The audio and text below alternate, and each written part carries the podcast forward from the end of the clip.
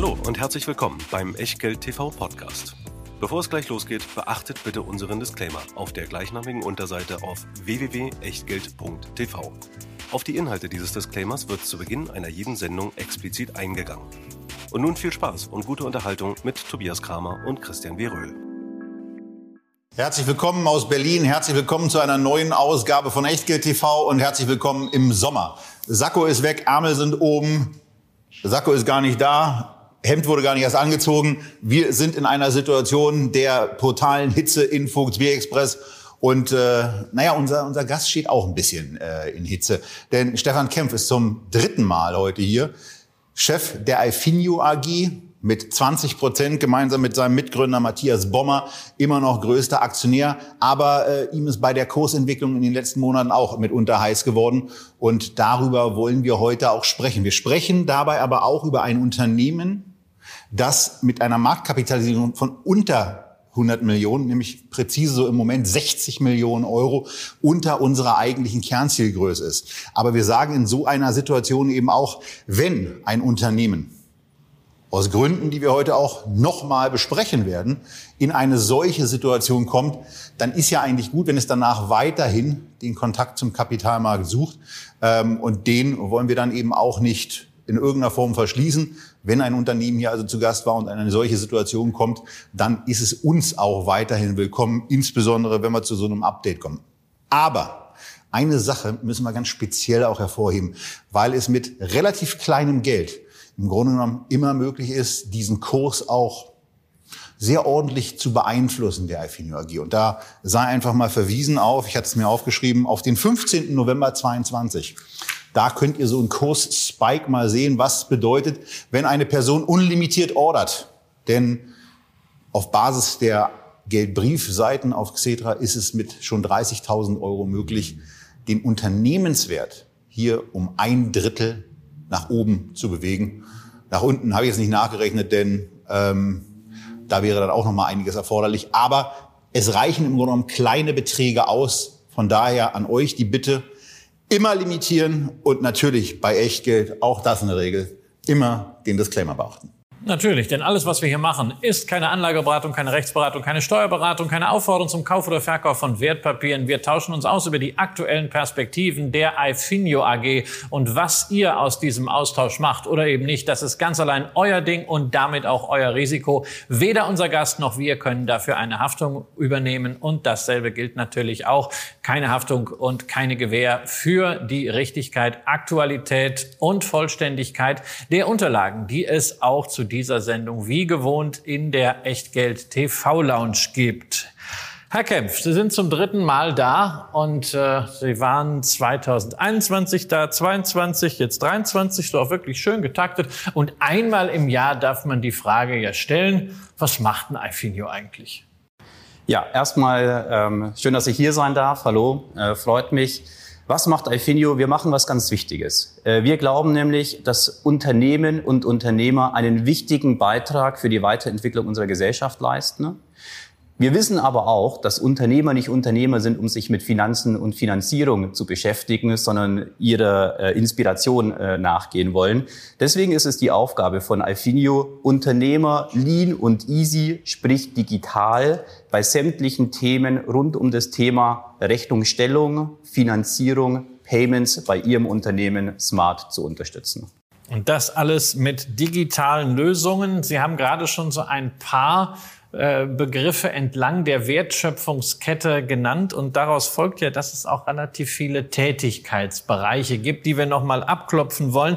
Insbesondere natürlich die neuen Tätigkeitsbereiche, sprich auch das, was durch Übernahmen hinzugekommen ist. Da gab es im letzten Jahr Billomat und dann auch Fundflow. Was machen diese beiden Unternehmen und warum waren diese Übernahmen so wichtig für die Vision, die Sie eingangs geschildert haben? Ja, also äh Beide Übernahmen waren wichtig und äh, sinnvoll für Alfinio. Beide hatten allerdings einen äh, ganz unterschiedlichen strategischen Hintergrund. Funflow war ein in Berlin ansässiges Fintech im Bereich Factoring. Wir haben diverse Factoring-Fintechs in Deutschland übernommen. Aus meiner Sicht haben wir im Wesentlichen... Ganz kurz, bitte erklären nochmal für unsere Zuschauerinnen und Zuschauer, was ist Factoring? Das ist vielleicht nicht jedem bekannt. Sehr gerne. Factoring ist eine ganz traditionelle Art, Unternehmen zu finanzieren, nämlich ein Unternehmen schreibt für eine Leistung eine Rechnung, wartet häufig relativ lang auf das Geld, bis das von dem Schuldner bezahlt wird oder von dem Kunden bezahlt wird. 15 Tage, 30 Tage oder 60 Tage. Bei Factoring finanziert man den Rechnungsbetrag vor. Das heißt, der Unternehmer bekommt sein Geld mit Leistungserbringung und nicht erst, wenn sein Kunde die Rechnung bezahlt. So, das ist dieses Geschäftsmodell und jetzt weiter Richtig. zu Funflow und Billomat. Funflow hat dieses Geschäft betrieben, wir auch. Es gab äh, in den letzten fünf bis zehn Jahren eine Fintech-Welle, Factoring digital abzuschließen. Wir haben aus meiner Sicht alle wesentlichen Player im Markt konsolidiert. Das heißt, es war hier ganz klar eine Konsolidierungsübernahme bei Funflow. Billomat ganz anders. Billomat hat unser Produktportfolio ergänzt. Wir waren als Alfinio bisher sehr stark in einem intelligenten Bundle von alternativen Finanzierungslösungen, wie eben schon angesprochen Factoring, aber auch Leasing, Einkaufsfinanzierung und Inkasso. Billomat hat uns den wichtigen Baustein Rechnungsabwicklung, Prozessierung dazugebracht zu unserem Geschäftsmodell. Ja, wenn man sich Billomat dann aber ein bisschen genauer anguckt, dann wirkt das im Moment recht unbedeutend. Der Konzernabschluss ist ja gerade rausgekommen und auf der Seite 14 äh, ist da zu lesen, dass ähm, 1,4 Millionen Euro Umsatzerlöse da kommen. Fine Trading, ähm, was ja auch eine Komponente ist, macht 43,1 Millionen ähm, und Factoring macht immerhin 5,6 Millionen Euro Umsatz. Also ähm, da sind stärker, die sind deutlich stärker. Und äh, da ist dann die Frage, wie stark wächst Bilomat und wie profitabel ist man hier? Ja, also wenn ich das nochmal kurz einordnen darf, ja, wir machen im, in der Einkaufsfinanzierung über 40 Millionen Euro. Das beinhaltet aber auch die Ware, die wir für die Kunden handeln. Das heißt, man dürfte fairerweise nur die Marge vergleichen. Wenn man die mal vereinfacht mit 4 Prozent ansetzt, dann wären es 1,6 Millionen Euro. Warum reporten Sie dann nicht so? weil HGB äh, vorschreibt, dass wir bei Einkaufsfinanzierung natürlich den Umsatz gemäß HGB ausweisen. Okay. Und äh, der ist mit dem Warenaufwand. Wir dürfen das leider nicht anders. Deswegen lege ich immer so großen Wert bei allen Veröffentlichungen. Schaut euch bitte bei iFinio unseren Rohertrag oder unseren adjustierten Rohertrag an, weil das ist die faire Vergleichsbasis. Deswegen äh, nenne ich bei jeder Pressemitteilung, dass der Rohertrag adjustiert um unsere Leasingabschreibungen für die Kunden die wichtigste Finanzkennziffer für Alfinio ist. Wie stark wächst Bilomat und wie profitabel ist es? Bilomat war gar nicht profitabel bis zu unserer Übernahme. Es war hochdefizitär.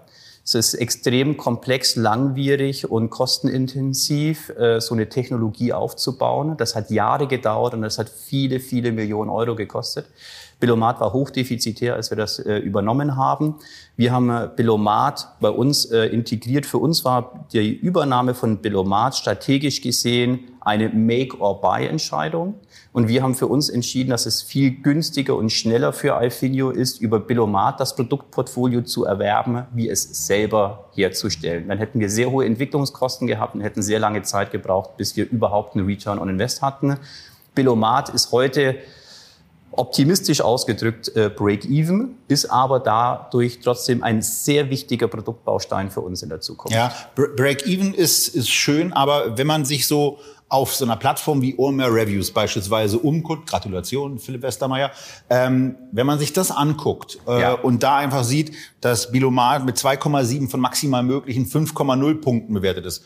Und ähm, ja. ich hatte es ja im Vorgespräch äh, zwischen uns beiden gesagt, wir sind selber als Unternehmen gerade auf der Suche nach so einer Software und ja. gucken uns die Sachen an. Und da habe ich natürlich auch nach dem Alfinio-Produkt geguckt, ähm, wo das steht. Und man findet eben deutlich besser gerankte. Da ist eben die Frage, ähm, was tun Sie da, um ja. diese Platzierung zu verbessern? Nehmen Sie das kritische Feedback da auf? Sind da im Dialog? Wie läuft sowas? Also wir sprechen ja hier heute auch insbesondere unsere Aktionäre an.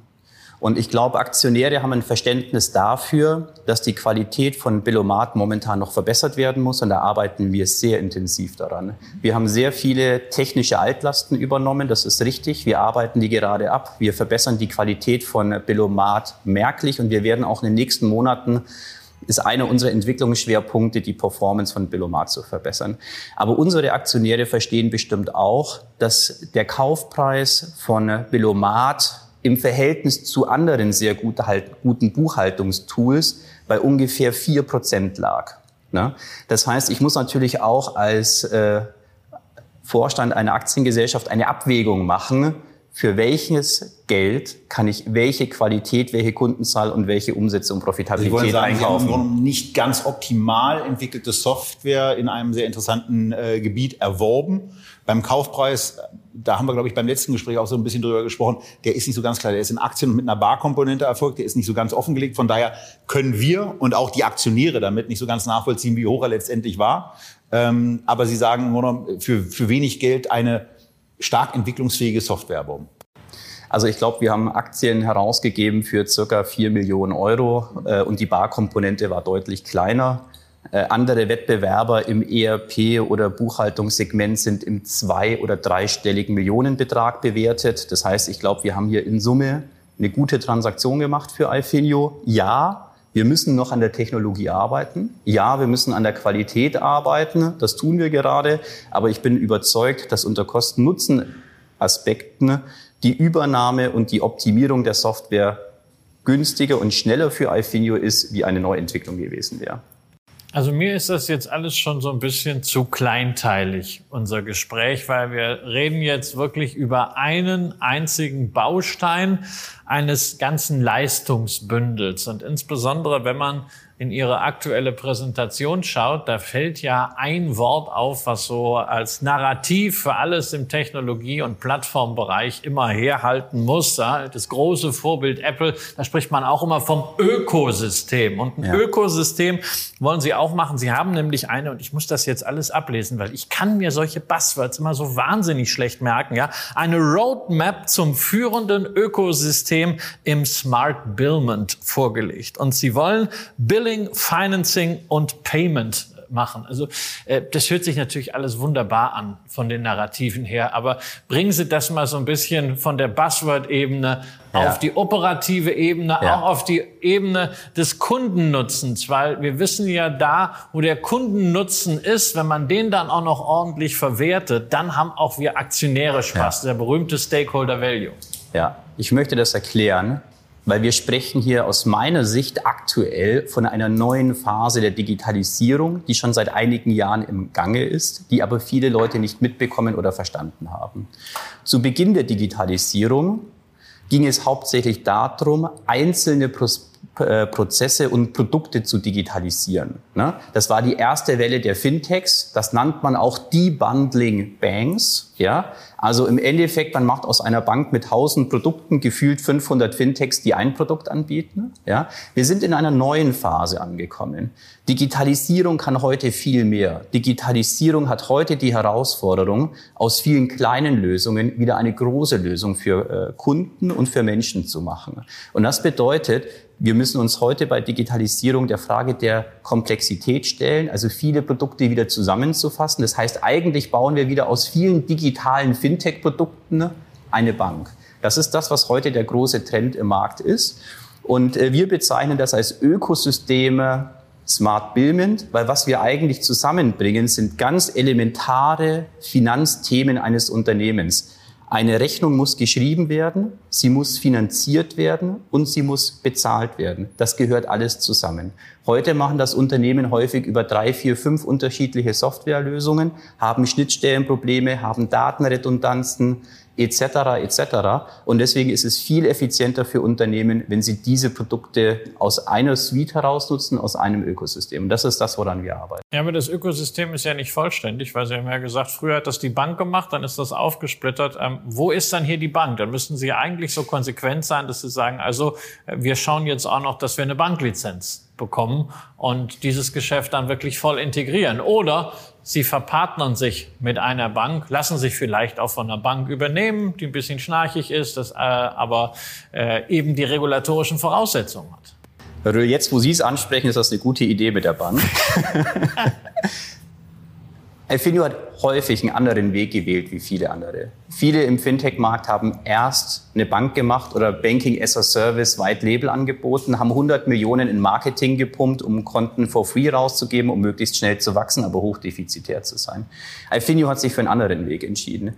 Wir glauben, Nachhaltigkeit ist auch Nachhaltigkeit in den Finanzzahlen. Deswegen haben wir zu Beginn auf Produkte gesetzt, mit denen man als Unternehmer auch Geld verdient, nämlich Finanzierung zum Beispiel. Und wir sind auf der Roadmap, das Thema Payment zu intensivieren. Wir haben letztes Jahr als Alfinio äh, eine Payment-Dienstleister-Lizenz von der BaFin erhalten. Die Payment-Dienstleister-Lizenz ist vermutlich der Zwischenschritt für eine E-Geld-Lizenz. Als E-Geld-Institut dürfen Sie bereits Konto und Karte herausgeben. Das ist das, was wir aktuell anstreben. Das ist unser nächster Schritt. Und natürlich kann am Ende der Roadmap auch stehen, dass Alfinio eine Banklizenz beantragt. Ähm, das wird aber nicht mehr dieses Jahr sein und vermutlich auch nicht mehr nächstes Jahr sein. Also White Labeling ist für Sie dann kein Thema? Nein. Ich bin der festen Überzeugung, der Begriff Ökosystem steht insbesondere dafür, dass wir unseren Kunden eine Oberfläche zur Verfügung stellen, die lean und easy ist. Und das heißt, einen Sign-in, nicht fünf Passwörter für fünf Plattformen, einen KYC-Prozess, nicht bei jedem Partner der Plattform, an den ich vermittelt werde, muss ich wieder ein Online-Ident machen, muss mich legitimieren, also KYC, identifizieren etc. Know your, know your, your Customer, Customer die ganze genau. Identifikation, die ihr braucht, wenn ihr auch ein Depot aufmacht äh, oder ein Konto, das ist halt alles noch recht einfach. Insbesondere wenn wir dann über ja. Unternehmen sprechen, wird das deutlich schwieriger. Da geht es um wirtschaftlich Berechtigte, ja. Geldwäsche und so weiter. Last but not least, Ganz wichtig, wer hat die Hoheit über Daten? Ja? Und wir wollen unseren Kunden ja auch einen Mehrwert bieten, der datengetrieben ist. Wenn ich meine Kunden aber zu äh, anderen Playern im Markt schicke, die dann diese Daten haben und ich mit diesen Daten meinen Kunden keinen Mehrwert mehr anbieten kann, dann habe ich was verpasst aus meiner Sicht. Ja? Und deswegen ist es aus meiner Sicht ganz wichtig, wir werden äh, im Banking-Bereich äh, kein White Labeling machen. Wir sind der Vertragspartner. Wir haben die Daten, der Kunde registriert sich bei uns, der ist unser Kunde. Äh, und das ist ganz, ganz wichtig für die Customer Experience, dass es lean und easy läuft. Ne? So, jetzt haben, wir, jetzt haben wir also wirklich eine tolle Vision. Äh, das, das hört sich ja alles schlüssig an. Wir haben diesen Megatrend der Digitalisierung, aber das ist ja eingebettet in ein gesamtwirtschaftliches Umfeld. Und äh, Sie haben jetzt mehrfach von Ihren Kunden gesprochen. Lassen Sie uns doch noch mal wissen, wer sind denn so Ihre Kunden, insbesondere was die Größe der Kunden angeht und natürlich auch was die Branchen angeht, weil das leitet, leitet dann über äh, zur nächsten Frage, gesamtwirtschaftliches Umfeld. Es ist ja durchaus möglich, dass wir in eine Konjunkturabkühlung hineingehen, dass wir vielleicht auch äh, ja, eine Rezession haben, die auch das Konsumentenverhalten extrem beeinträchtigt. Und äh, dann ist natürlich die Frage, was wird in einem solchen Szenario aus solchen großen Plänen und Visionen? Ja, also äh, vielleicht vorneweg. Unsere Vision, dass wir Rechnungsstellung, Finanzierung, Konto und Karte in ein Ökosystem packen, die ist in Europa bereits an, in vielen Ländern äußerst erfolgreich nur in Deutschland noch nicht. Deutschland ist ein Nachzügler beim Thema Fintech und beim Thema Digitalisierung. Es gibt Länder, die sind uns weit voraus, Skandinavien als, als Region, äh, UK, Spanien äh, und Frankreich. Unsere Vision ist in anderen Ländern bereits Realität. Das heißt, ob der Kundennutzen da ist und ob man eine große Anzahl an Kunden wirklich in dieses Geschäftsmodell bewegen kann, wurde in Frankreich und England bereits bewiesen. Wettbewerber von uns haben in diesen Ländern bereits zwischen 300 und 500.000 Kunden gewonnen für unser Geschäftsmodell. Wie viele Kunden haben wir als Potenzial für unser Geschäftsmodell? Es gibt in Deutschland ganz, ganz einfach gesagt circa vier Millionen Unternehmen und eine Million Freiberufler. Grundsätzlich ist unser Geschäftsmodell für alle Freiberufler geeignet. Von den vier Millionen Unternehmen ist es so, dass sich nahezu alle Banken fokussieren auf die großen Unternehmen, die, die über eine Million, fünf Millionen, zehn Millionen Umsatz machen. Ich kann das gut, ähm, ich, kann, ich, ich weiß das gut, weil ich habe früher auch äh, im äh, Kapitalmarktbereich gearbeitet. Und unsere Zielkunden waren die über 200 Millionen Jahresumsatz. Von vier Millionen Unternehmen in Deutschland machen ungefähr 2000 Unternehmen mehr wie 200 Millionen Jahresumsatz. Das heißt, die Kunden, die auf der Wunschliste ganz oben in Deutschland stehen, die sind so dünne als Prozentsatz von allen Unternehmen in Deutschland. Wenn Sie heute unter, äh, bei einer Bank Gewerbekunde sind, sage ich immer viel Glück, weil die Bank hat höchstwahrscheinlich keine digitalen Produkte und Ihr Kundenbetreuer betreut vermutlich 5000 Unternehmen. Ob es 5000 sind, kann ich nicht bestätigen, aber der Rest, den, den kriege ich pausenlos mit. Von den vier Millionen Unternehmen in Deutschland haben ungefähr 90 Prozent weniger wie zehn Mitarbeiter, machen weniger wie eine Million Umsatz. Und das sind genau die Kunden, die heute in Deutschland massiv underbanked sind.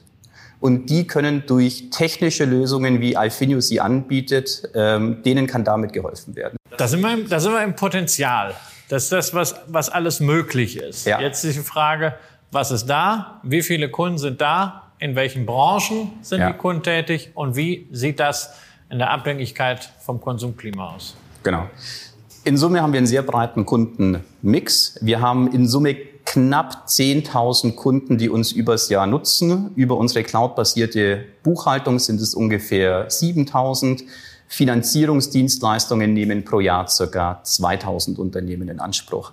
Das ist, äh, wir haben bestimmte Branchen, haben wir nahezu gar nicht im Portfolio.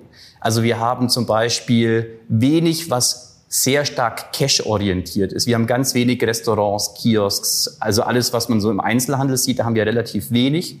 Wir haben wenig, was Primärindustrie ist, Landwirtschaft, äh, Bergbau, Energie haben wir auch wenig. Wir haben auch wenig Automotive.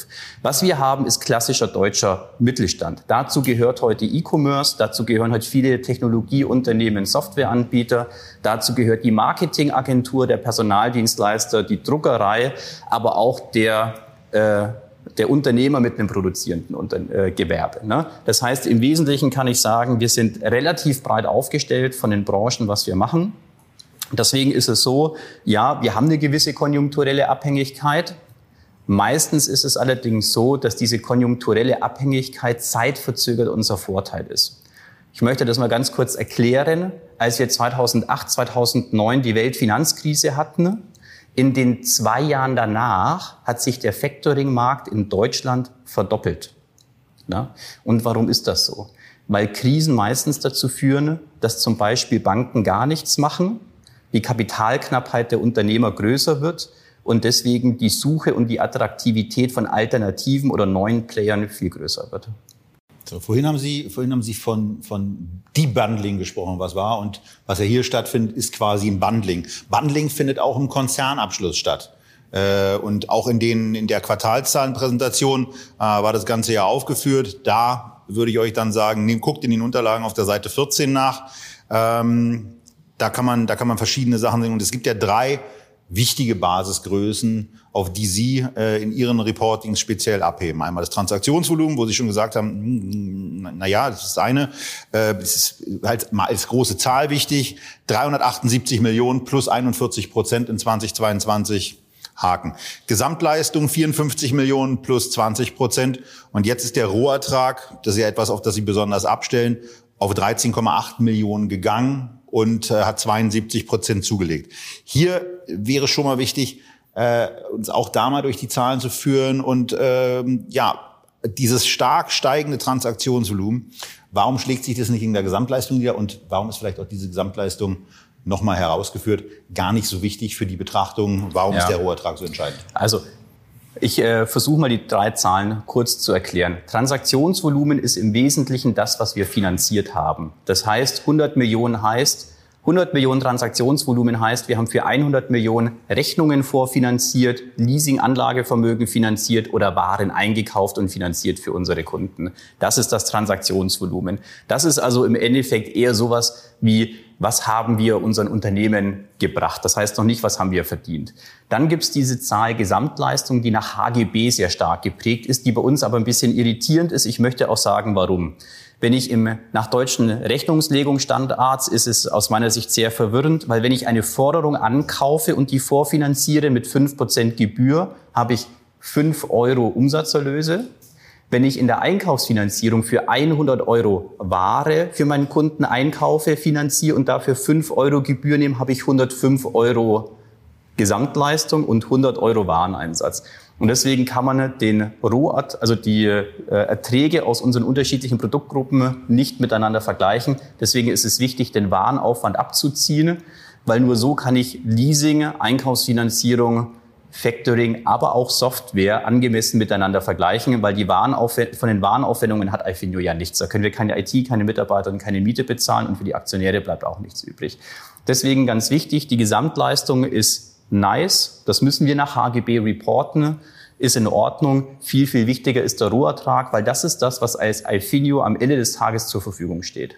Okay, dann gehen wir mal auf den Rohertrag und die Gesamtleistung zumindest nochmal, weil ich vergleiche ja dann schon. Ich komme ja, ich kann ja nicht anders. Ich sehe Zahlen, muss ich miteinander vergleichen. Ähm, Gesamtleistung legt in 2022 um 9 Millionen zu. Ja.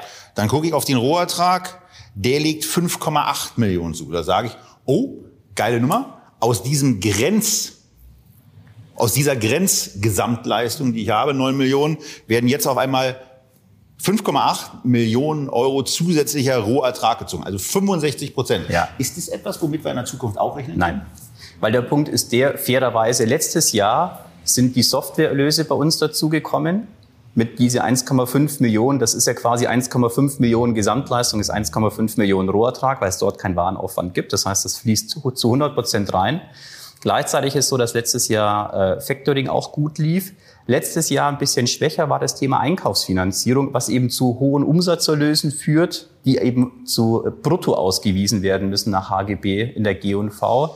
Warum lief letztes Jahr Feintrading nicht ganz so optimal? Ganz einfach, weil diese Thematik Lieferkettenengpässe war auf einmal raus im Markt, die super Euphorie im E-Commerce war raus, sehr, sehr viel Ware zu bevorraten für das Weihnachtsgeschäft, das war so ein bisschen raus. Das heißt, wir haben letztes Jahr sind wir nicht ganz so stark gewachsen in der Einkaufsfinanzierung, deswegen geringer Zuwachs bei der Gesamtleistung, weil aber die Produkte, wo quasi Gesamtleistung gleich Rohertrag stark gewachsen sind, legte der, der Rohertrag überproportional zu.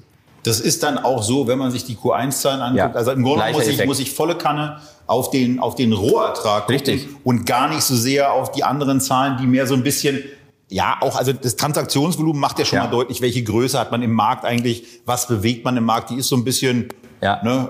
Aber so groß sind wir mittlerweile. Aber ich bin ganz ehrlich, das ist bei allen Unternehmen so. Alle Unternehmen sagen immer gerne, wie viel Umsatz sie machen. Aber jetzt mal ehrlich, ob ich 100 Millionen Euro Umsatz mache mit 1% Rohertragsmarge oder 50 Millionen Umsatz mache mit 10% Rohertragsmarge, ich hätte da eine klare Präferenz. Ne?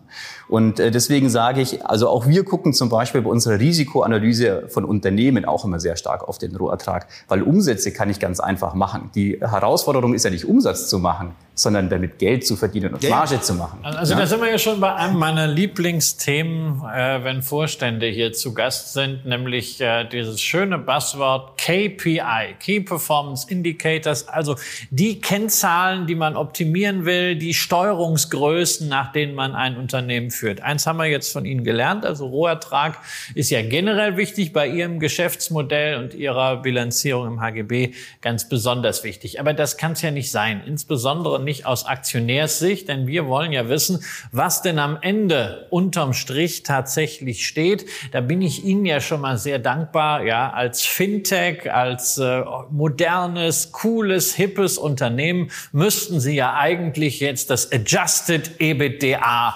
raushalten. Ja, also äh, Charlie Munger sagt die Bullshit-Earnings und davon subtrahieren Sie dann auch noch alles, was irgendwie belastend war und dann sieht das ganz toll aus. Machen Sie nicht, da haben Sie bei mir schon mal einen ganz dicken Pluspunkt. Aber wir müssen kein Ergebnis vorkosten. Genau. Wo sind denn die Erfolgskennzahlen für Aktionäre? Also in Ihren Unterlagen findet man äh, EBT, also Earnings Before Taxes, Vorsteuerergebnis. Das ist eine äh, Steuerungsgröße scheinbar. Aber mir drängt sich natürlich als Aktionär und als Investor immer die Frage auf, äh, Warum nicht eine stärkere Fokussierung beispielsweise auf den Gewinn je Aktie? Der taucht bei Ihnen immer so ganz unten in den, in den Listen auf. Oder natürlich, äh, das ist die Kennzahl, die man dann wirklich nur recht schwer in Anführungszeichen manipulieren kann, der Free Cashflow beziehungsweise Free Cashflow je Aktie. Mhm. Also ähm, ganz kurz, Free Cashflow finde ich auch eine gute Kennzahl. Wir sind Finanzdienstleister. Geld Laien verlaufen ist Teil unseres Geschäfts, das verblendet. Muss man dann wieder adjustieren. Genau. Und wenn ich das äh, mache, dann darf ich das nicht in unseren Konzernabschluss schreiben, weil das nicht HGB-konform ist. Nein, das ist halt nur für die genau. äh, ähm, Berichterstattung dann. Deswegen, aus meiner Sicht ist es so. Ich bin ehrlich, wenn ich wenn ich heute mir die Frage stelle, will ich in Ifinio investieren? Ich bin total ehrlich. Kurs-Buchwert-Verhältnis, KGV, Free Cash Flow je Aktie, alles in Ordnung für Unternehmen, die einen hohen Reifegrad erhalten haben. Aus meiner persönlichen Sicht ist es so, wir sind bei Alfinio noch in einer anderen Phase.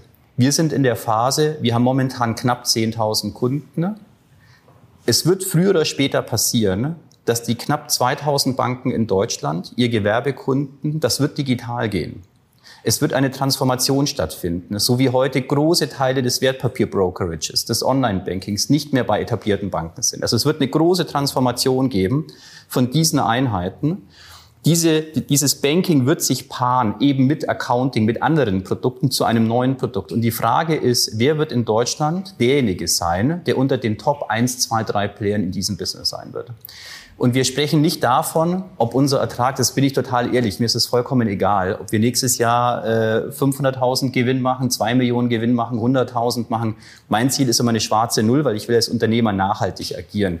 Mein Ziel ist das Game, um den deutschen Markt zu gewinnen, nämlich in Deutschland der führende Player zu werden für Konto, Karte, Buchhaltung, Rechnung, Finanzierung in meinem Ökosystem der äh, als, als Champion vom Platz zu gehen. Das ist mein Ziel. Und dann spricht man, sprechen wir über ganz andere Unternehmensbewertungen, weil es sind ganz andere Umsatzniveaus, Ertragsniveaus und dann auch Gewinnniveaus notwendig. Ne? Was man für sowas aber braucht, ist A, Zeit. Ein bisschen Zeit dauert es natürlich auch, aber vor allen Dingen auch Kohle. Wachstum, Wachstum wird irgendwann, irgendwann Geld kosten. Jetzt, jetzt guckt man auch da in den, in den, in den Abschluss und sieht, naja, zum Jahresende Millionen Kassenbestand, 640.000 äh, Euro in Wertpapieren kleine Zusatzfrage für den Hinterkopf, was sind das eigentlich für Wertpapiere? Ähm, aber wie, wie sieht's hier aus? Also es geht eine wahnsinnige Kohle durch das Unternehmen durch. Also da, wird, da läuft eine ganze Menge ab, wie wir über die Gesamtleistung sehen. Und da wirken diese 1,6 Millionen irgendwie auf mich erstmal sehr niedrig. Ähm, insbesondere wenn dann auch noch das Thema Wachstum kommen soll, wo ja wahrscheinlich noch weiter investiert werden. Ist, ist da Kapitalbedarf irgendwo am Horizont zu sehen? Steht eine Kapitalerhöhung irgendwie in den nächsten 12 bis 24 Monaten an? Also erstens mal unser Kassenbestand, der ist deswegen bei einer Million, weil wir ja viel Funding machen an unsere Kunden und von unseren Kunden holen. Ne? Wir haben in der Regel immer zweistellige Kreditlinien zur Verfügung und frei. Es wäre nur einfach ökonomisch unsinnig, fünf Millionen in der Kasse liegen zu haben und auf fünf Millionen Darlehenskreditzinsen bezahlen. Das ist eine reine Treasury-Aufgabe bei uns, äh, die Zinsen zu optimieren. Deswegen ist der Kassenbestand seit Jahren ungefähr auf dem Niveau. Ne? Ähm, aber was Sie ansprechen, ist ein total wichtiger Punkt. Ich hatte vorher gesagt, dass es in anderen Ländern schon Player gibt, die in unserem Bereich viel erfolgreicher sind. Und das ist natürlich der Punkt. In anderen europäischen Ländern fließt viel, viel mehr Geld, auch in Digitalisierung und in Fintechs. In Deutschland ist das in dem Maße nicht der Fall.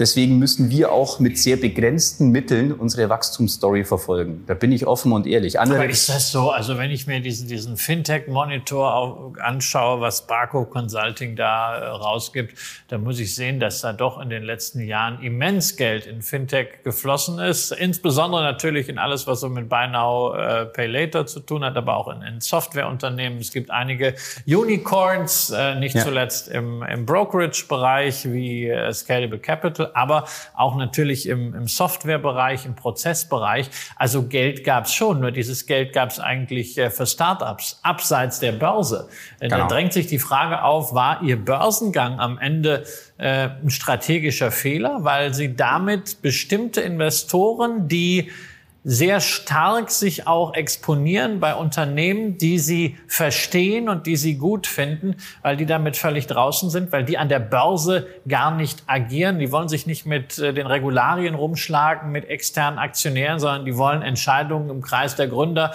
mit drei, vier anderen Venture Capitalists treffen und sind dann auch bereit, mal zu sagen, UPID, wir hauen hier 20 Millionen rein. Die Frage kann man berechtigt stellen. Als wir 2018 an die Börse gegangen sind, gab es zwar einen Venture Capital Markt, für den wir aber damals schon zu weit waren, weil wir schon profitabel waren, weil wir nicht fünf bis zehn Millionen Cashburn im Jahr hatten und weil wir damals schon gedacht haben, nachhaltige Finanzen sind irgendwie sinnvoll. Ne? Langweilig. Ne? das war für die langweilig, richtig. Leider ist es so. Ne? 2018 gab es aber auch noch keinen Private Equity Markt zum Beispiel, was ja eigentlich die nächste Stufe ist. Ja? Der hat sich erst in den letzten Jahren entwickelt. In Ihrem äh, Private Equity für Fintech. Also Richtig. wir wollen sagen, also Ja, Private ja. Equity gibt es schon deutlich länger, aber äh, Sie waren also quasi also in so einer Austastlücke. Ja, für, richtig. die, für die einen waren Sie schon zu weit für die Venture Capitalists und äh, Genau für so Private war's. Equity waren Sie noch nicht verloddert. Genau. genug. So war's. Und jetzt kommt aber noch eins dazu. Ich bin halt einfach ein Börsenenthusiast. Ne? Mir macht es Spaß. Ich finde Börse ein super sinnvolles Instrument. Äh, Ich finde, das sollte viel, viel höher äh, aufgehängt werden bei uns in der Gesellschaft, welche wichtige Rolle der Kapitalmarkt spielen kann. Äh, Ich bin ja der Verfechter, wir müssen in Deutschland Unternehmer unterstützen, von der Gründung über die Wachstumsfinanzierung bis hin zu einem frühen Einstieg in den Kapitalmarkt. Deswegen bin ich ja auch engagiert in diesen Themen und setze mich dafür auch ein. Ich finde, Börse ist ein tolles Segment. Es schafft Seriosität bei den Kunden. Es verschafft äh, Reichweite und Bekanntheitsgrad. Es verschafft sehr viel Vertrauen bei den Kunden und bei den Mitarbeitern. Es gibt auch einen relativ guten Zugang zum Kapital, aber der funktioniert anders. Da bin ich bei Ihnen. Sie können als ein kleines Unternehmen wie wir nicht 100 Millionen Kapitalerhöhung machen. Ne? Es gab aber durchaus in Deutschland Unternehmen, die mit 500.000 Euro Umsatz 100 Millionen VC-Geld bekommen haben. Ne? Also von daher, die Spiele funktionieren ein bisschen anders und je nach Marktlage ist es mal besser, Sie sind in einem oder in einem anderen Markt. Ich bin offen und ehrlich, in den letzten zwei Jahren äh, sehen wir ja auch am Aktienkurs, wäre es außerhalb der Börse wahrscheinlich besser gewesen. Ja, aber Sie müssen sich halt irgendwie finanzieren. Sie haben ja äh, kleine Kapitalerhöhung äh, dann auch gemacht im Rahmen der, der Übernahme. Äh, dazu arbeiten Sie aber auch eben mit Banken. Ja, also man guckt in Ihre Bilanz und man stellt fest, also Verbindlichkeiten gegenüber Kreditinstituten 33 Millionen. Äh, das waren im äh, Jahr zuvor, also Ende 2021, waren das 21,5 Millionen. Das ist natürlich erstens mal ein ordentlicher Anstieg. Zweitens, Sie zahlen da ordentlich Zinsen drauf, 978.000 Euro im vergangenen Jahr. Und da drängt sich natürlich angesichts äh, der Marktumstände auch die Frage auf, wie sind denn so die Laufzeiten und auch die Konditionen bei diesen Ja. Verbindlichkeiten, weil wir haben alle diesen starken Zinsanstieg gesehen und da ist ja die Frage, inwieweit kann das für Sie perspektivisch ein Problem werden, dass da irgendwelche Zinsbindungen auslaufen? Oder auch für die Kunden, die hinten dran ja wahrscheinlich auch für einzelne Leistungen von Ihnen mehr bezahlen müssen. Also, alle Bankverbindlichkeiten, die wir haben, nehmen wir und reichen sie an unsere Kunden weiter. Das ist unser Geschäft. Wir haben keine nennenswerten Kredite für das operative Geschäft der Ifinio.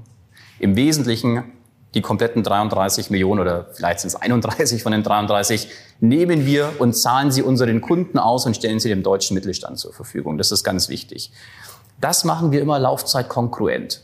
Das heißt, alles, was ich meinen Kunden für 30, 60, 90 Tage verleihe, habe ich auf variabler Basis mit meinen Banken auf der Zinsseite vereinbart.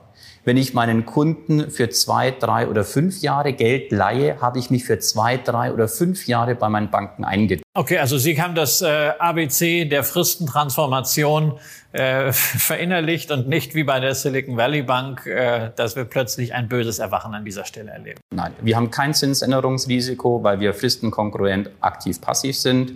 Und wir haben auch mit vielen Kunden variable Zinskonditionen vereinbart, die wir eins zu eins durchreichen können. Und Risiken aus den aus Risikoaufschlägen äh, können Sie auch eins zu eins dann entsprechend durchrouten. Sie meinen Risiko für die Zinsänderungsrisiken? Genau. Ja.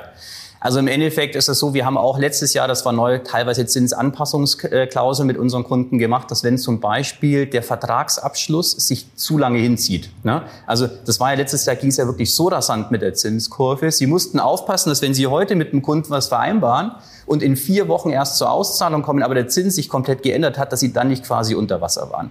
Da haben wir jetzt Zinsanpassungsklauseln äh, eingeführt. Im Wesentlichen haben da auch alle im Markt Verständnis. Jede, jedem war es lieber, er bekommt eine Finanzierung, wie es scheitert dann daran, äh, dass die Kondition halt eben nicht stimmt. Ähm, deswegen haben wir ja aber auch letztes Jahr, wie Sie sehen, quasi auf der Zinsseite zwar höhere Zinsen bezahlt, aber wir haben ja trotzdem ein sehr profitables Jahr gehabt. Nichtsdestotrotz, das Thema Geld und Finanzierung, das äh, wird schon relevant bleiben. Also insbesondere, wenn Sie gesagt haben, wir denken mal irgendwann darüber nach, auch eine Banklizenz zu beantragen, dann ist natürlich klar, da muss auch ein bisschen mehr Kapital rein. Äh, da müssen Sie auch was für den Aktienkurs tun, wenn Sie nicht rasant runterverwässert werden wollen. Ähm, was denken Sie, woran liegt es, dass es auch an der Börse die Story nicht so ankommt. Also ich meine, das Jahr 2022 geschenkt, ja, das äh, war insgesamt für Wachstumswerte extrem schwierig. Da ist vieles an Erwartungen einfach rausgepreist worden. Und jetzt muss man ja sagen, ist die Aktie ja eigentlich so eingeschlafen. Und liegt irgendwie so im Markt. Das geht jetzt auch nicht weiter runter, aber da ist jetzt auch nicht so irgendwie nach oben irgendwie großartiges Momentum. Also ähm, erstens mal ist es so, ja, unser Aktienkurs hat in den letzten Jahren sehr stark nachgegeben. Wenn ich aber mir die letzten fünf Jahre Rohertragsentwicklung anschaue, dann haben wir unseren Rohertrag in den letzten fünf Jahren verdreifacht, vervierfacht. Also ich glaube, auf der operativen Seite haben wir sehr gut abgeliefert im Markt. Der Aktienkurs spiegelt es nicht wider.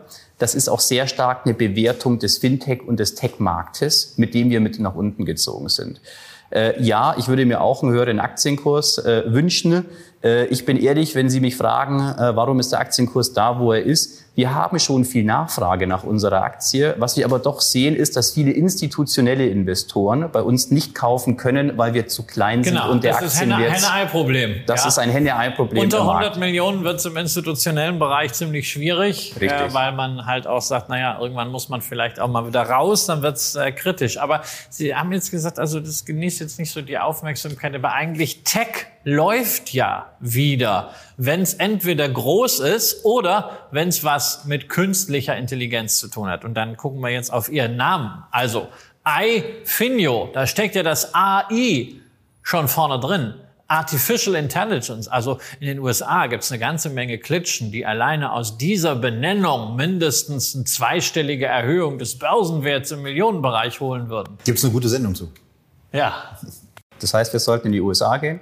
Nein, ich weiß es nicht, aber also man, man sieht das ja natürlich auf der einen Seite. Big Tech äh, wird ja. immens gespielt. Auf der anderen Seite gibt es ja äh, in, in den USA oder in Kanada eine ganze Menge kleiner Buden, die alle zwei Jahre ihren Namen ändern, äh, das machen, was gerade irgendwie gehypt ist. Ich habe diese Tage so eine Butze gesehen, zweieinhalb Millionen Umsatz, ja. 580.000 Investor ja. Relations. So, die werden jetzt hochgejubelt, weil irgendwo KI ist. Die Frage ist also, I feel Coutinho. Können Sie nicht auch von diesem Thema KI irgendwie ein bisschen profitieren? Gerade wo es bei Ihnen doch so viel um Digitalisierung, Automatisierung, Prozessoptimierung geht, da muss KI doch eine wahnsinnig wichtige Rolle spielen. Die spielt es auch bei uns. Ne? Der Punkt ist, lassen Sie mich das noch eins einschieben. Ich bin seit elf Jahren Unternehmer und ich glaube, man erwartet von Unternehmern zu Recht, dass sie einen langfristigen Fokus haben. Das heißt aber auch, man darf nicht jeden Hype und äh, jede Spielerei im Markt mitmachen. Ne?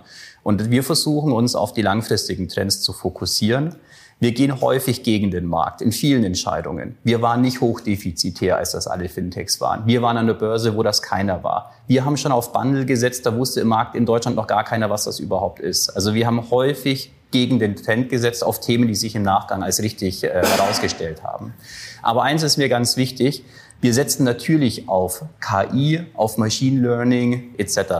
Ich bin aber niemand, der maßlos übertreibt. Und viele Leute, die erzählen von KI, wo ich mal sage, Leute, entweder ihr habt gar keine Ahnung oder ihr habt ein Wunder vollbracht, aber das kann doch keiner. Ne? Also es ist im Endeffekt so, wenn, wenn ich das mal so sagen darf, Sie dürfen von vielen Leuten, die über KI reden, höchstens zehn Prozent ernst nehmen. Ja? Weil ich kann Ihnen aus eigener Erfahrung sagen, die meisten Unternehmen haben noch nicht mal die Grundlage dafür geschaffen, KI-ready zu werden, so nenne ich das mal. Ne? Was, was wäre diese Grundlage? Diese das, Grundlage ist, das Hardware oder ist das Nein, hat mit Hardware gar nichts oder? mehr zu tun. Im Endeffekt ist es so, das fängt bei ganz vielen Punkten an. Sie brauchen erstmal überhaupt ein Geschäftsmodell, was für KI geeignet ist. Sie müssen strukturiert Daten sammeln. Sie brauchen Datenbanken, in denen Sie riesige Mengen an sehr gut strukturierten, homogenen Daten zur Verfügung haben, die Sie überhaupt erst für Machine Learning oder Big Data Ansätze nutzen können können. Die meisten haben das ja gar nicht. Ne? Also die meisten haben gar keine großen Datensätze, die sie verwenden können für KI, weil KI basiert in der Regel darauf, dass sie eine Maschine erstmal mit vielen Daten füttern. Das ist das, woran iFinio arbeitet. Wir sammeln sehr dezidiert Daten. Jetzt ist mir eins ganz wichtig, wir verkaufen die Daten nicht. Noch kein einziger Kunde von uns hat ein Werbeangebot von der Versicherung, einen Bausparvertrag oder von Obi bekommen, ja, sondern wir verwenden diese Daten ausschließlich zum Benefit unserer Kunden, dass unsere Kunden besser über ihr Geschäft selber informiert sind und wir bessere Risikoentscheidungen für unsere Kunden treffen können.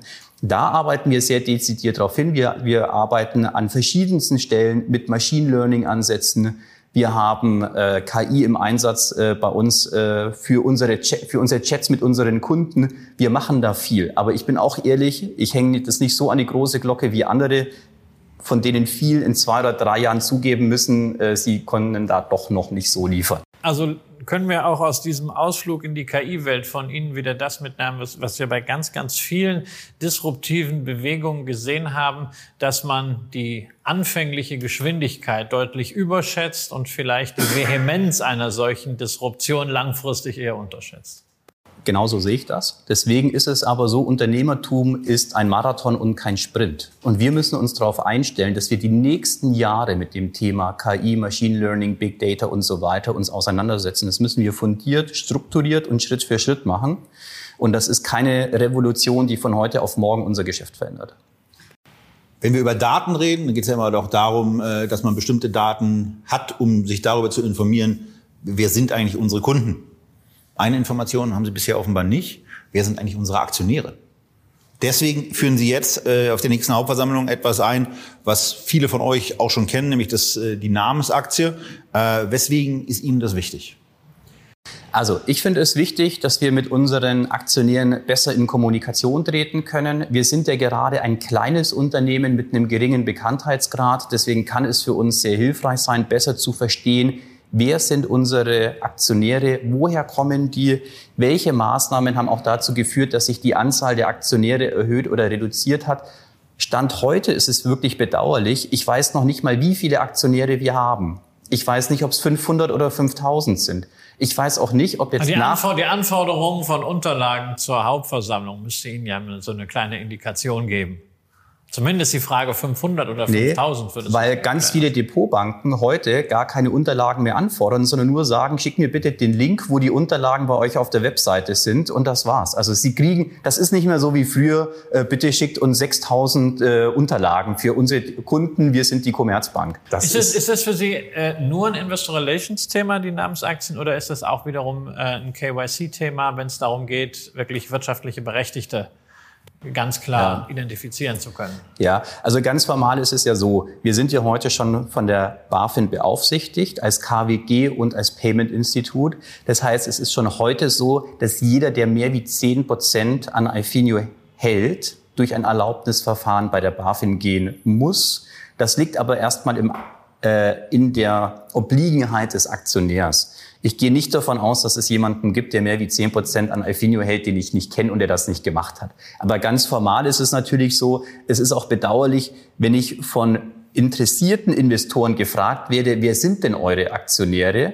Wie viel davon sind denn eure Mitarbeiter? Wie viele davon sind denn institutionelle? Und ich kann dort keine Antwort drauf geben. Ist das, finde ich, auch bedauerlich.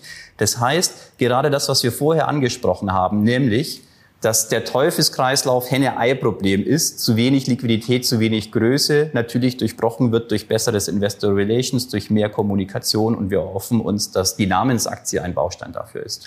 Äh, beim, Thema, beim Thema Mitarbeiter sind wir dann auch angekommen. Teilhabe ist etwas, was ganz offensichtlich wichtig ist. Wir hatten im Vorgespräch auch da über das Thema Teilhabe von, von Mitarbeitenden gesprochen und auch darüber, ähm, wie, sowas, wie sowas ermöglicht wird. Und da gehen Sie einen Weg, ähm, der mir von seiner starken Ausprägung, 3000 Euro im Jahr, äh, bisher noch gar nicht bekannt war. Äh, ich kenne das nur von früher. Bei Belegschaftsaktien gab es eine ganz kleine Zuwendung. Ich glaube, die war so im Bereich von 300 Euro. 360. Ähm, und äh, 3000 klingt eben schon mal nach, nach was anderem. Was machen Sie da? Ja, also ich bin äh, ja ein Verfechter von Börse und auch von Aktie und ich habe auch festgestellt, dass viele meiner Mitarbeiter zwar Bitcoins haben, aber keine Aktien. Ne? Und deswegen ist es so, ich finde es wichtig, die Aktienkultur in Deutschland äh, zu fördern. Ich finde es eben auch wichtig, dass Mitarbeiter interessensgleich am Unternehmen incentiviert sind. Ja? Und ähm, deswegen haben wir zwei Komponenten. A, wir haben Mitarbeiteraktien und wir haben auch ein Mitarbeiteroptionsprogramm. Für beides ist mir ganz wichtig zu sagen, jeder ist Teilnehmer. Bei uns ist jeder bekommt Mitarbeiteraktien oder Aktienoptionen, egal ob er bei uns am Empfang sitzt oder ob er C-Level für Finance oder für Produktentwicklung zuständig ist. Jeder darf bei uns dabei sein. Das finde ich ganz wichtig. Bei den Gratisaktien, das würde ich vielen Unternehmen ähm, empfehlen, das zu tun, weil der Gesetzgeber hat die Grenze von 360 auf 3000 Euro erhöht und Sie können jedem Mitarbeiter 3000 Euro Unternehmensbeteiligung steuerfrei übertragen. Keine Einkommensteuer, keine Sozialversicherungspflicht. Das sind einfach 3000 Aufwand für das Unternehmen und 3000 netto für das für den Mitarbeiter. Das finde ich eine tolle Sache. Und natürlich finde ich es toll, weil die, weil die Mitarbeiter dadurch Aktionär werden und auch noch netto optimiert quasi Vermögenswerte erhalten. Deswegen, ich finde, das muss man eigentlich äh, machen als also Aktiengesellschaft. Ich finde find das, das sehr, sehr starkes Statement, wird das auch komplett unterstreichen, auch was Sie für die, mit Blick auf die Aktienkultur gesagt haben. Da können auch Unternehmen mehr tun. Aber wir haben ja momentan auch immer diese Diskussion, was kann denn der Staat dafür tun, äh, die Aktionärskultur stärker zu fördern. Steuerliche Themen sind das eine. Wir haben momentan einen Referentenentwurf auf dem Tisch liegen zum sogenannten Zukunftsfinanzierungsgesetz, wo es ja auch um Mitarbeiterbeteiligung geht, wo es um Themen der äh, ja, Reorganisation, ich sage mal wertneutral des Aktienrechts geht. Jetzt machen Sie sich ja um genau diese Themen viele Gedanken, auch gerade aus Ihrer Praxis, dass Sie erleben. Sie sind zwar an der Börse, aber Sie brauchen jetzt nicht den kurzfristig orientierten Trader, sondern Sie brauchen denjenigen, der Ihnen vertraut und der diesen unternehmerischen Weg mit Ihnen fünf Jahre, sagen wir mal, plus X mitgehen will. Ähm, was kann trotzdem da der Staat tun, um es Unternehmen wie ihn leichter zu machen und gleichzeitig um es Menschen leichter zu machen, in solche Unternehmen zu investieren? Ja. Kann er überhaupt was tun? Ja. Also das sind mir sehr wichtige Anliegen. Ich bin ja auch ähm, Mitglied im Börsenrat der Börse München und wir sind auch Mitglied äh, im Verband der kapitalmarktnahen Unternehmen, weil das sind ganz wichtige Themen. Aus meiner Sicht äh, kann ich sagen, A, wir haben zwei, also wir haben zwei Themen. A, Privatanleger beschäftigen sich zu wenig mit dem Thema Aktie, greifen deswegen natürlich auch berechtigt sehr stark auf ETFs oder auf Fonds zurück. Jetzt kommt aber das Thema, für diese Small Caps wie wir gibt es keine ETFs. Das heißt, wir sind da nie mit dabei. Und Fonds haben meistens aufgrund der Satzung eine Restriktion, in wenig liquide kleine Werte zu investieren weswegen faktisch per Gesetz kleine Unternehmen vom Aktienhandel in Deutschland ausgeschlossen werden. Und das müsste man ändern. Meine persönliche Meinung ist, wir bräuchten eine Regelung, wonach Fonds, die einen kleinen Teil ihres Fondsvermögens, zum Beispiel fünf Prozent, in illiquide kleine börsennotierte Unternehmen äh, investieren, begünstigt werden, weil das es ermöglichen würde, dass, dass es attraktiver ist, an die Börse zu gehen und sich zu entwickeln. Ne? Momentan ist es so ein bisschen Deadlock. Wenn sie zu klein sind, ist es schwierig, die Stufe nach oben zu schaffen. Und da bräuchten wir ein Instrument, was das erleichtert für die Unternehmen. Wenn wir uns jetzt äh, dem Ende nähern, dann haben wir eigentlich jetzt ja gelernt, dass äh, viele aus dem Team von iFinio selber auch Aktionäre sind. Herzlich willkommen bei Echtgeld TV. Ähm, es gibt übrigens noch viele andere interessante Sendungen, ähm, die neben der iFinio-Anlage auch noch andere Titel für ein breit aufgestelltes Portfolio in den Mittelpunkt rückt. Gerne hier auf diesem Kanal bleiben und sich Sendungen angucken. Gilt auch für alle anderen, die zum ersten Mal da sind. Aber am Ende wollen wir vor allen Dingen noch eins wissen. Ähm, und das ist wahrscheinlich dann auch für die Mitarbeitenden von Alfinio interessant, aber auch für jeden Aktionär und für jeden, der darüber nachdenkt, eventuell die Aktie zu kaufen. Wir haben das Jahr 23, ist zur Hälfte durch. Ähm, wie sieht's aus? Transaktionsvolumen war bei 378 Millionen Euro, Gesamtleistung war bei 54 Millionen Euro, Rohertrag war bei 13,8 Millionen Euro. Was soll für 2023 da am Ende des Jahres stehen? Ja. Herr Kramer, ich bin ein ganz großer Freund von der langfristigen Perspektive und ich habe nie kurzfristige Prognosen abgegeben. Äh, jeder, der von mir mal wissen will, wie wird das Ergebnis im nächsten Quartal, im nächsten Halbjahr, im nächsten Jahr sein, dann sage ich, ich weiß es auch nicht, aber du kannst gerne in unsere Vergangenheit gucken. Im Schnitt haben wir 30 oder 40 Prozent Wachstum pro Jahr geschafft. Ne? Äh, wir wissen, momentan ist die wirtschaftliche Situation in Deutschland sehr durchwachsen. Viele wirtschaftliche Indikatoren sind momentan schlecht.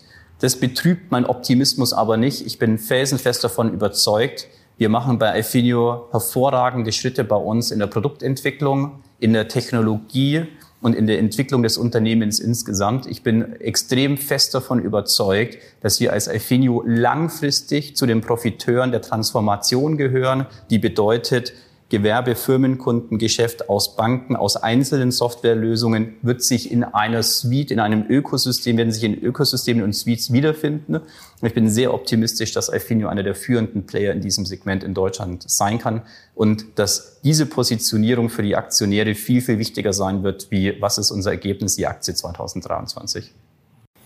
Ergebnis pro Aktie wäre auch noch eine Frage gewesen, die wir hätten stellen können. Genau, aber haben wir, das haben wir ja vorher schon äh, gemerkt, dass es eben darum geht, die schwarze Null zu erreichen, was natürlich auch immer wichtig ist, gerade wenn man viel mit Banken arbeitet, da wird man ja doch durch so ein paar Filter geschickt und äh, wenn da rote Zahlen sind, das mag keiner. Aber äh, wer schnell Geld verdienen will, wer auch schnell mal eine Dividende sehen will, der ist bei Ihnen äh, falsch, sondern wir haben schon gelernt, es geht hier darum, ein Unternehmen zu begleiten als Aktionär. Dafür muss man von der Vision überzeugt sein. Dafür muss man von den handelnden Personen überzeugt sein. Genau deswegen sind Sie ja auch heute hier, Herr Kempf, dass man sich davon wieder einen Eindruck äh, verschaffen kann.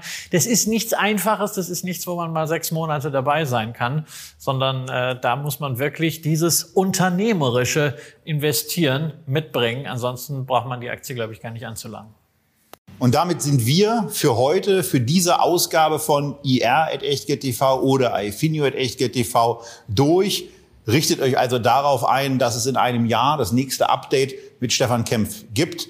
Äh, wenn wir danach fragen, wie haben sich insbesondere Rohertrag und EBT eigentlich so entwickelt und vielleicht kriegen wir da auch ein bisschen mehr zum Thema Cashflow und vielleicht ja auch schon Gewinn pro Aktie raus. Und ansonsten freuen wir uns auf eure Fragen, auf eure Kritik, auf eure Wünsche gerne auch zu anderen Unternehmen, die ihr hier mal sehen wollt und sagen wie immer, bleibt gesund, bleibt investiert und nehmt Anregungen aus dieser und auch anderen Sendungen mit und schaltet beim nächsten Mal wieder ein. Tschüss aus Berlin.